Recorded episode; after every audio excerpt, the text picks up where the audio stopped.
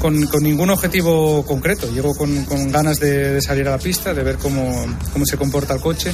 A principio de año Monza lo hubiésemos tenido en el calendario como una carrera eh, preocupante, entre comillas, porque era un coche muy rápido el Aston Martin en las curvas y muy lento en las rectas. Era nuestro gran eh, déficit y es verdad que hemos cambiado muchas cosas en el coche, ojalá hayamos mejorado la velocidad punta del coche, pero, pero sigue siendo un circuito al que tememos de, alguna manera. De lo que queda, eh, bueno, primero decirte que hay una pequeña maldición en Monza, el ganador de 2019 no repite el año siguiente. El año pasado ganó Verstappen, pues ya está. Eh, igual ya estamos Igual no estamos en la lista este fin de semana, ¿eh? o sea, que siga ganando otra vez. y luego la, la otra cosa que te quiero decir es, de lo que queda, quizás sea Singapur el sitio que puede parecer mejor para tu coche. Igual sí, Singapur puede ser, eh, sí, sobre el papel otra buena oportunidad, pero yo creo que Austin también tengo, tengo buena, buena sensación allí de que el coche va a ir rápido. Fueron rápidos los Aston Martin el año pasado allí. Eh, México, porque no tan, también.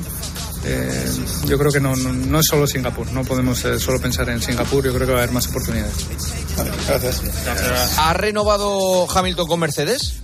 Ha renovado dos años, por cierto, esas oportunidades son de la 33, ¿eh? eh te, sí, aviso que, él está pensando en la posibilidad de ganar si falla Verstappen, que es lo que dice. Sí, dos años más para Lewis Hamilton. Hasta finales de 2025 le va a acompañar George Russell.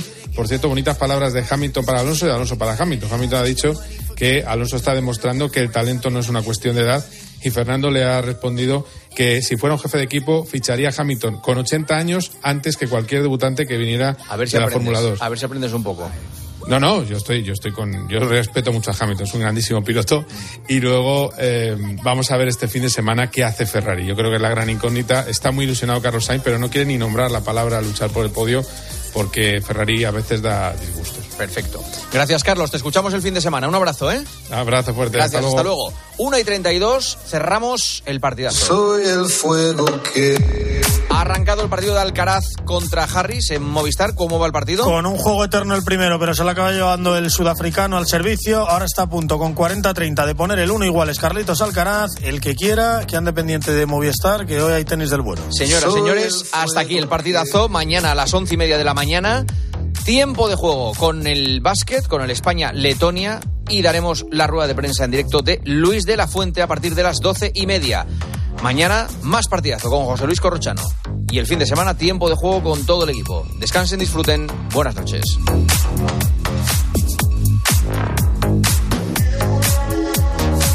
Juanma Castaño. El partidazo de Cope. Estar informado.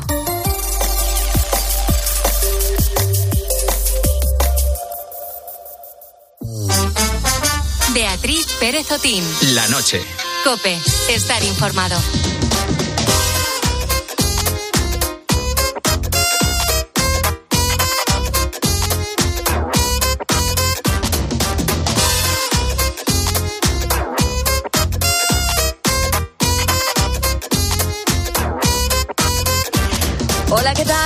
Estás, querido búho? Es la 1 y 33 minutos de la madrugada, las 12 y 33 si nos escuchas desde las Islas Canarias.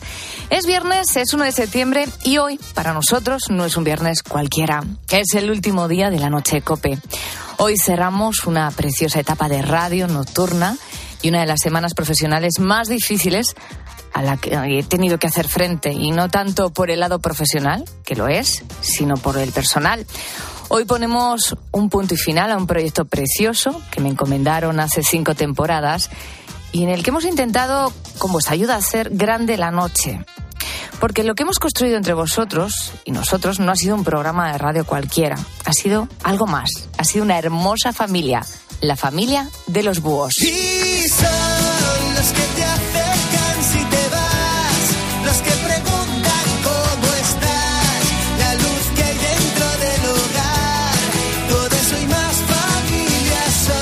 Final siempre ha tenido un comienzo. Ya sabes lo que se dice. Un viaje de mil millas comienza con el primer paso.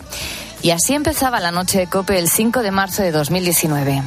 Hoy para nosotros, para mí, es nuestra primera noche a tu lado. Estamos felices por ello y esperamos conquistarte noche a noche. Y ojalá lo hayamos conseguido, ojalá te hayamos conquistado. Desde entonces hemos tenido muchas risas y también momentos de llanto, pandemia mediante, quizá uno de los momentos más complicados y duros de la historia que compartimos, en los que la radio volvió a ocupar un lugar importante en la vida de la ciudadanía. Querido Búho, querida, llevo desde el lunes dándole vueltas a esta última madrugada, pensando qué decir, cómo despedirme de cada uno de vosotros, de los buitos, y no he hecho otra cosa que escribir y borrar palabras, escribir y borrar, porque a veces cuando las emociones son grandes son inabarcables con las palabras. Son cinco temporadas en las que hemos celebrado vuestras alegrías y padecido también con vosotros vuestros malos momentos. Espero que en la medida de nuestras posibilidades hayamos sido medicinales en este horario mágico, hermoso, que ayuda a crear comunidad, que genera espacios de intimidad pero también difícil y duro de llevar cuando el resto del mundo vive de día. Hoy cerramos una etapa para dar paso a otra que seguro que será igual de hermosa y mm, a mí al menos personalmente solo me queda darte las gracias.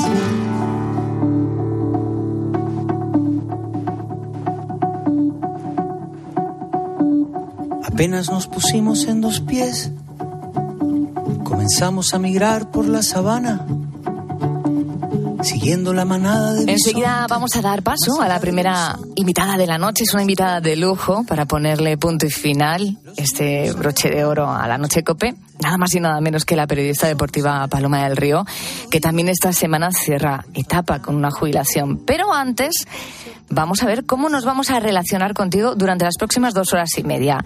Carlos Márquez, ¿cómo estás? No te digo, se te ha quedado sin voz. Al final no he venido a hacer el programa hoy. Digo, ya es el último, yo no vengo. Buenas noches, Beatriz Perezotín. Buenas noches, ¿qué tal? ¿Cómo estás? Pues emocionado, emocionado como todos los que formamos parte de este equipo de la Noche de Cope, porque, bueno, pues eh, es la última noche con nuestros buitos. Eh, es un día, pues bueno, pues lo que dices tú, es muy emocionante.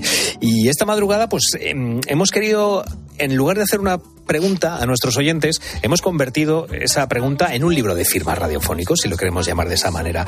Esta madrugada queremos que nos mandes tu nota de audio, tu mensaje, una foto, lo que te apetezca para cerrar esta etapa con nosotros. Hoy tema libre, ¿no? Como, como cuando estabas en el colegio y te decían redacción, tema libre. Pues esta madrugada para terminar la noche de cope, tema libre. Esta noche queremos que nos mandes tu nota de audio, tu mensaje, tu foto o lo que quieras para cerrar esta etapa con nosotros. Como la noche de hoy es más noche que nunca para los buitos. Efectivamente. La dejamos en sus manos. Ahí, eh, vaya marrón les dejamos, ¿eh? 661 20 15 12. Lo vamos a repetir muchísimas veces esta madrugada. 661 20 15 12. Teléfono de WhatsApp de la noche de Cope. Ahí esperamos tus notas de audio y tus mensajes. Y por supuesto, nuestras redes sociales, en Facebook y en Twitter, puedes dejarnos tus mensajes y tus comentarios. Somos arroba la noche de Cope. Cargamos con nuestras guerras, nuestras canciones de cuna, nuestro rumbo hecho de versos, de migraciones, de hambrunas. Y así ha sido desde siempre, desde el infinito. Fuimos la gota de agua viajando en el meteorito. Cruzamos galaxias, vacíos, milenios. Buscábamos oxígeno. Escuchas la noche. Con Beatriz Pérez Otín. Cope, estar informado. Esta semana ha colgado los cascos una de las voces más míticas del periodismo deportivo de nuestro país. Una voz que ha dado visibilidad a aquellos deportes minoritarios que más necesitaban esta atención y también al deporte femenino. Para que las futbolistas de nuestra selección de fútbol pudiesen levantar el Mundial este mes, fue necesario primero levantar las primeras piedras del deporte femenino español. Y ahí estuvo Paloma del Río. Muy buenos los giros, Almu. Ha habido un momento de desequilibrio, pero ha salvado. Yo lo veía un poco preocupada. Ahí está Almu. Muy bien. Almu, ahí está. Doble en plancha. Clávalo. Ahí estamos. Ahí estamos. Y eso le da el oro a Gervasio de Fer. Acaba de conseguir Gervasio de Fer la primera medalla de oro. Porque Hablamos de un currículum impresionante, ha recibido premios de todo tipo, ha podido narrar los éxitos de nuestros deportistas y es un auténtico referente del periodismo deportivo, como digo, en nuestro país. Hoy, en la noche de COPE, en esta noche tan especial, queremos homenajear a Paloma del Río, que ya está con nosotros. Buenas noches, ¿qué tal? ¿Cómo estás? Buenas noches, pues descansando ya, bajando un poco de la espuma porque ha sido todo muy intenso, muy rápido y y, ha sido una semana complicada, no solo por el, eh, por el Mundial en sí, por la repercusión del caso Rubiales, y por muy despedida se ha juntado todo. Ha sido un cóctel estupendo. Desde luego, ¿eh? Casi con el caso Rubiales eclipsa tu despedida. Pero no ha sido así. Mm. Porque desde el momento que eh, se, supo. ¿Sabes lo que pasa? No, no, dime, dime.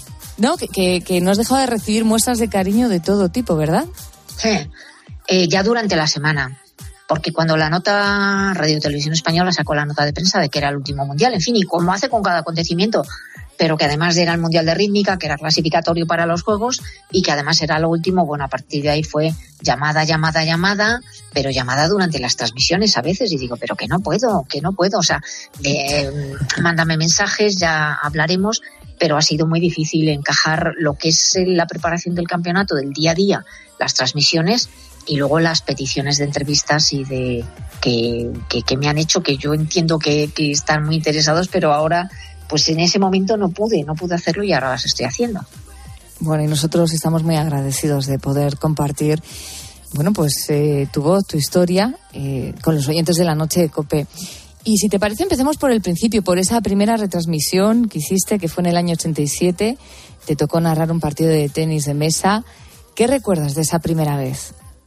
Nervios sobre todo, porque una cosa es que tú veas el deporte porque te gusta como aficionado, pero otra cosa es que hagamos el ejercicio de pensar que somos nosotros los que lo vamos a narrar.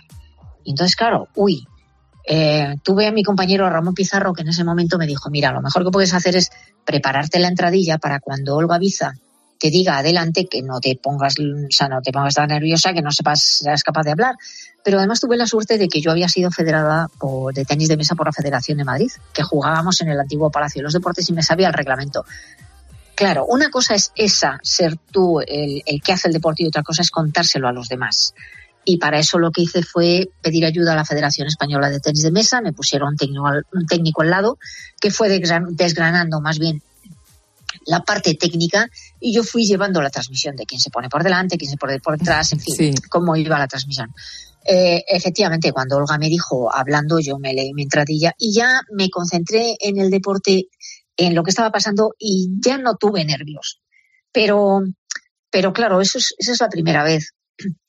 De ahí pasaron dos meses hasta que ya empecé luego ya de una manera regular con las eh, retransmisiones de gimnasia rítmica que al principio hacía con Susana Mendizábal y, y, te empiezas a especializar, empiezas a coger ese camino y primero gimnasia rítmica, luego gimnasia artística y luego han ido apareciendo una serie de deportes por detrás y a medida que vas mm, haciendo transmisiones, sea del deporte que sea, eh, te vas dando cuenta de que todos tienen algo en común. Primero, te tienes que saber el reglamento al dedillo y además vas cogiendo eh, la técnica de cómo se tiene que hacer una, una narración.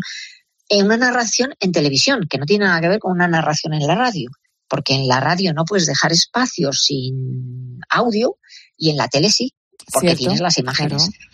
Y entonces empecé a valorar el silencio en las retransmisiones y me di cuenta de que había veces que en los deportes en los que yo utilizaba la música, como puede ser el patinaje o la gimnasia rítmica, el callarse era muy beneficioso para el ejercicio. La gente le ayudaba a concentrarse sin que yo le manchara la transmisión con palabras. Todo eso lo vas aprendiendo con el tiempo. Lo decía al principio, has hecho mucho por el deporte eh, femenino y quiero compartir con los oyentes un fragmento de un documental llamado Hijas de Cenisca. La desigualdad de género existe en todos los terrenos. El hecho de que yo haya vivido el éxito y el reconocimiento en mi disciplina como mujer no me exime de no mirar al lado y ver la desigualdad que existe y el, esfuerzo que tienen que hacer las mujeres por visibilizarse. Cinisca, que por cierto se convirtió en la primera mujer de la historia en ganar los Juegos Olímpicos de la Antigüedad, es un fragmento de Hijas de Cinisca, una película documental sobre la desigualdad de género en el deporte, un reflejo de la sociedad en la que vivimos. En ella se da voz a mujeres que son referentes, que han conseguido grandes logros en su carrera y que cuentan su historia. ¿Logra este documental reflejar la dificultad que tienen las mujeres en nuestro país para conseguir el reconocimiento que merecen por sus éxitos? Eh, creo que lo logra. Yo mm, participé en él y, y cuando he ido a las charlas que, este documental se va exponiendo por toda España y por forums, colegios, etcétera, etcétera, cuando, cuando he ido a algunas de las charlas, mesas redondas que se hacen después, cuando la gente lo ve, alucina porque esa desigualdad está contada por las propias deportistas.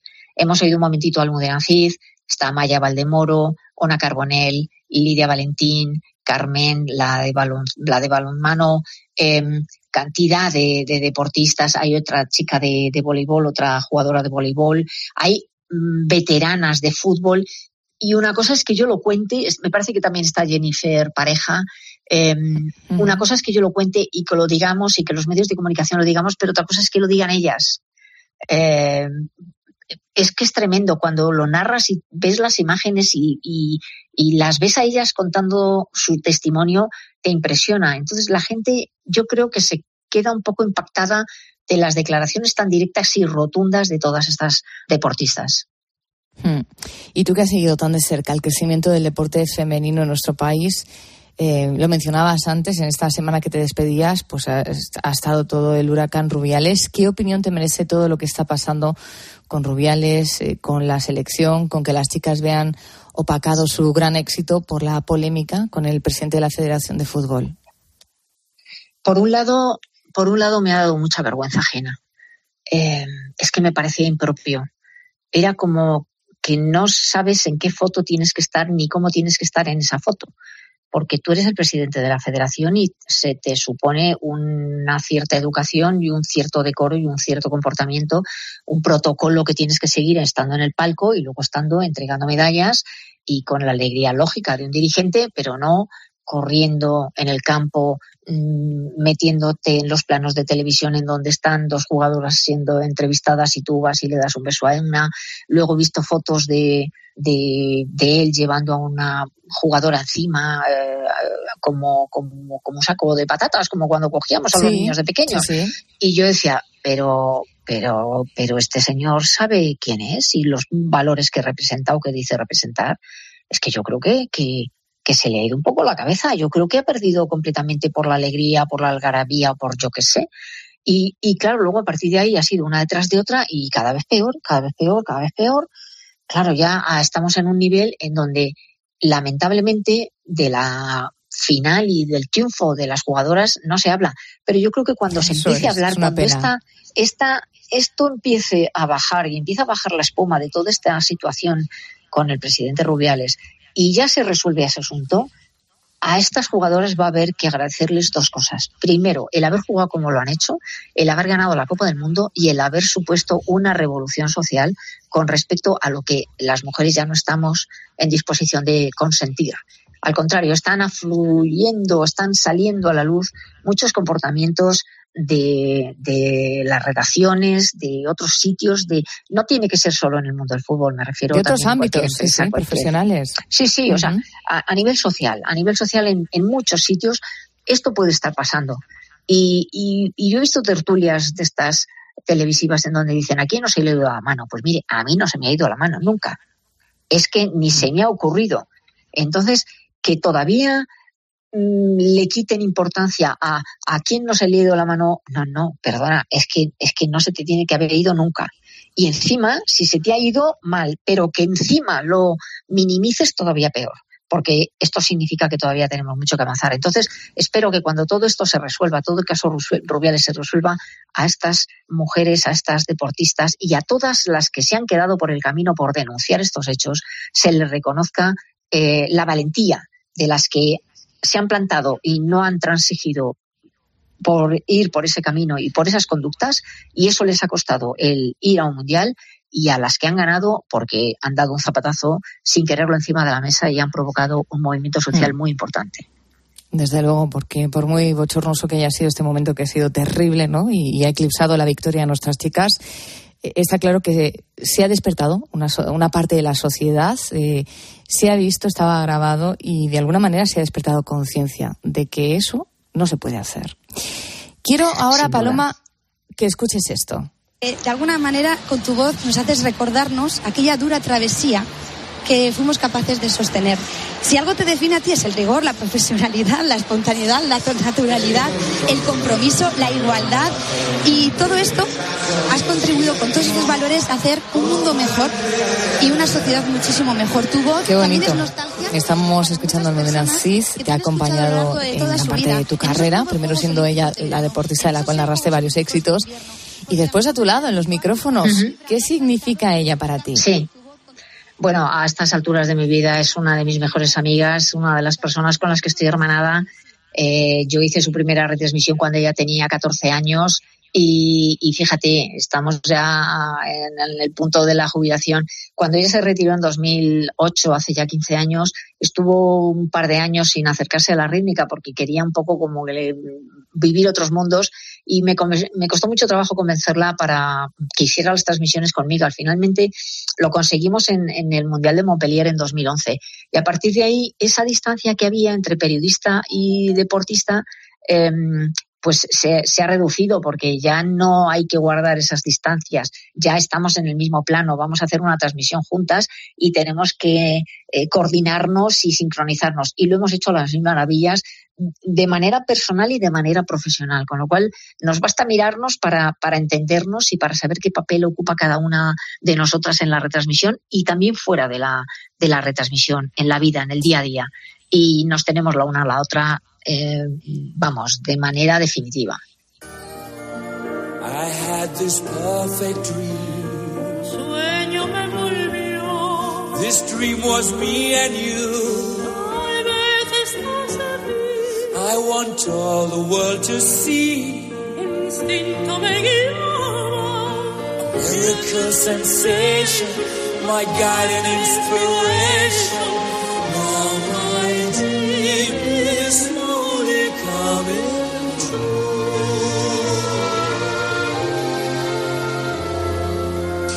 Estamos escuchando a Freddie Mercury y a Montserrat Caballé con la canción de Barcelona. Eh, sin lugar a dudas, uno de los momentos más emocionantes de tu carrera, Paloma, habrá sido cubrir los Juegos Olímpicos del 92, los que se disputaron en nuestro país. Sin duda, sin duda. Eh, ¿Cómo fue la experiencia? ¿Qué recuerdos te vienen escuchando, por ejemplo, esta canción? Porque la música siempre nos evoca, ¿verdad? Y nos hace sentir mucho más.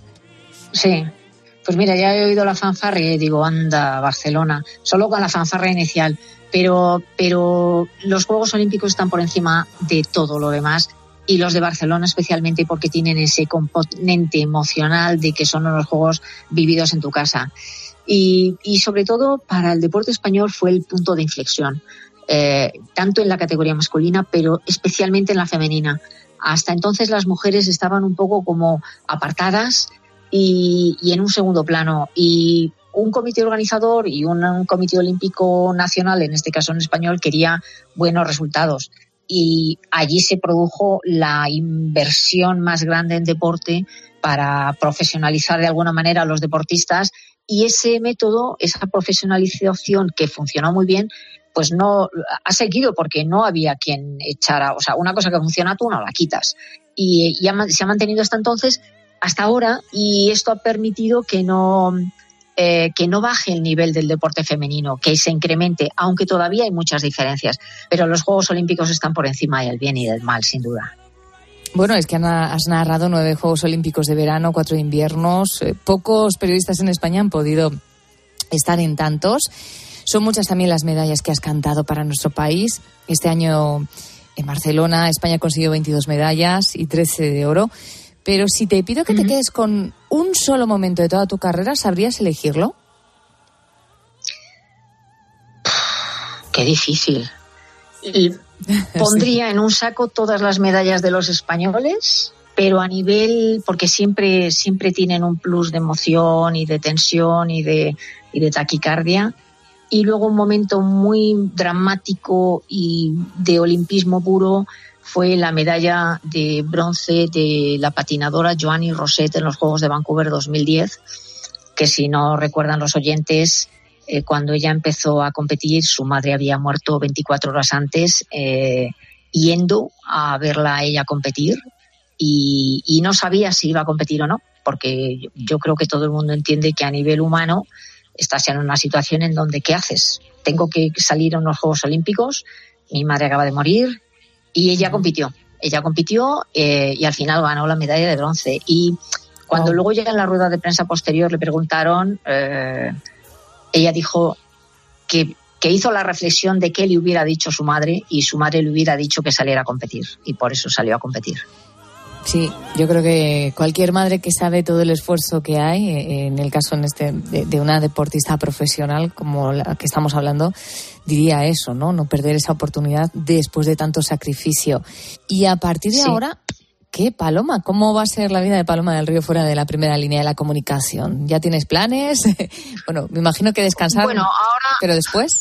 Sí, mira, ya tengo algunas, algunas eh, charlas y conferencias que me llaman para noviembre. Ya tengo algunas cosas previstas porque pues hay muchas veces que las universidades y las asociaciones y las bueno los foros que hacen trabajan con mucha distancia y con tiempo y ya tengo ya algunas cosas previstas. Pero bueno, yo voy a seguir siendo una mujer curiosa y deportista y voy a seguir ligada al mundo del deporte. Estoy en el Consejo Asesor del Deporte Español y estoy también en la Fundación Deporte Joven, con lo cual bueno ahí tengo mis compromisos también un poco institucionales, pero ya a nivel a nivel personal. Entonces, eh, seguramente voy a seguir ligada al mundo del deporte. Yo creo que esto no, el hecho de que pases a otra condición profesional que pasas de, estar trabajando día a día a, la jubilación y a tener más tiempo libre no significa que no tengas que hacer todo este tipo de cosas y para mí el deporte además de trabajo es una afición así que lo voy a lo voy a llevar muy bien yo creo pues estamos charlando con Paloma del Río en esta madrugada tan especial para nosotros. La vida es una concatenación de etapas, unas se cierran para dar paso a otras. En el caso de Paloma del Río, 37 años, casi 38 dedicados a una pasión, la comunicación y el deporte femenino, comenzando en un momento en el que la mujer en el periodismo deportivo era algo anecdótico y abriendo el camino a las que vinieron después. Así que Paloma, gracias por ello, te deseamos lo mejor y ahora Ahora, ahora empieza lo bueno. que vaya muy bien. Ahora, como digo yo, vivir sin reloj y a no tener presiones, ni fichajes, ni, ni horas de trabajo, ni horas intempestivas de sonorizaciones. Pero bueno, muy bien, a disfrutar. Que vaya muy bien. Te deseamos lo mejor. Buenas noches.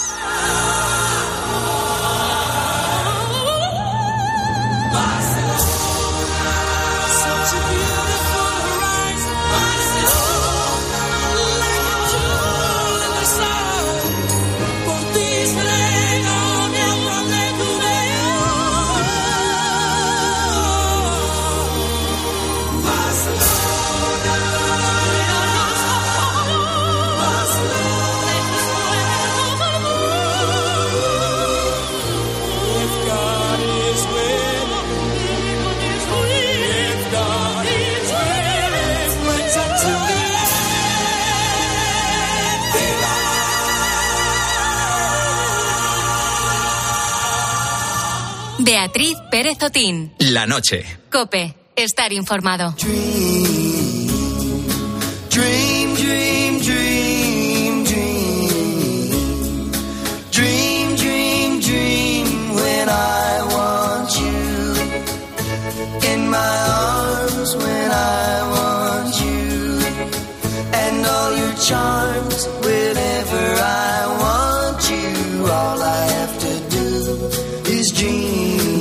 Minutos para llegar a las 2 de la madrugada, a la una en Canarias. Eh, Carlos, ¿qué están contando los buitos esta noche? Ayer hablábamos del estrés. Estrés es poco el que tengo hoy, Beatriz. Estoy, sí, en general estoy desbordado esta madrugada ya, totalmente desbordado. Eh, hoy es nuestro último programa contigo y esta madrugada pues hemos cambiado la pregunta. Hemos hecho un libro de firmas radiofónico y queremos que nos mandes pues lo que te apetezca. Una nota de audio, un mensaje, tu foto, lo que quieras para cerrar esta etapa con nosotros. 661 20 12 es el teléfono de WhatsApp de la noche de Cope.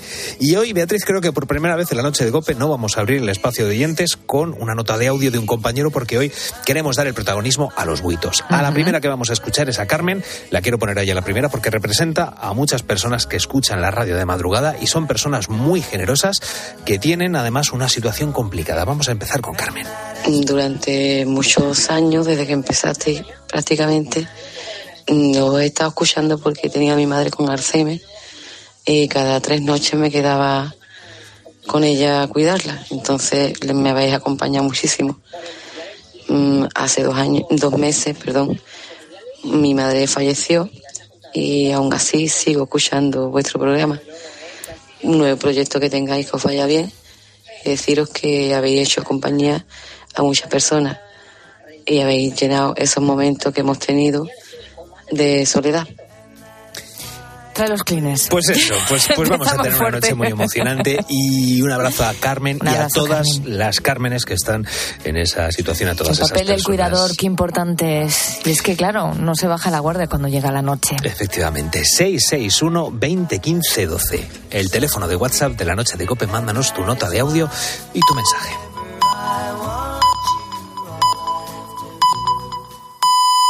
Son las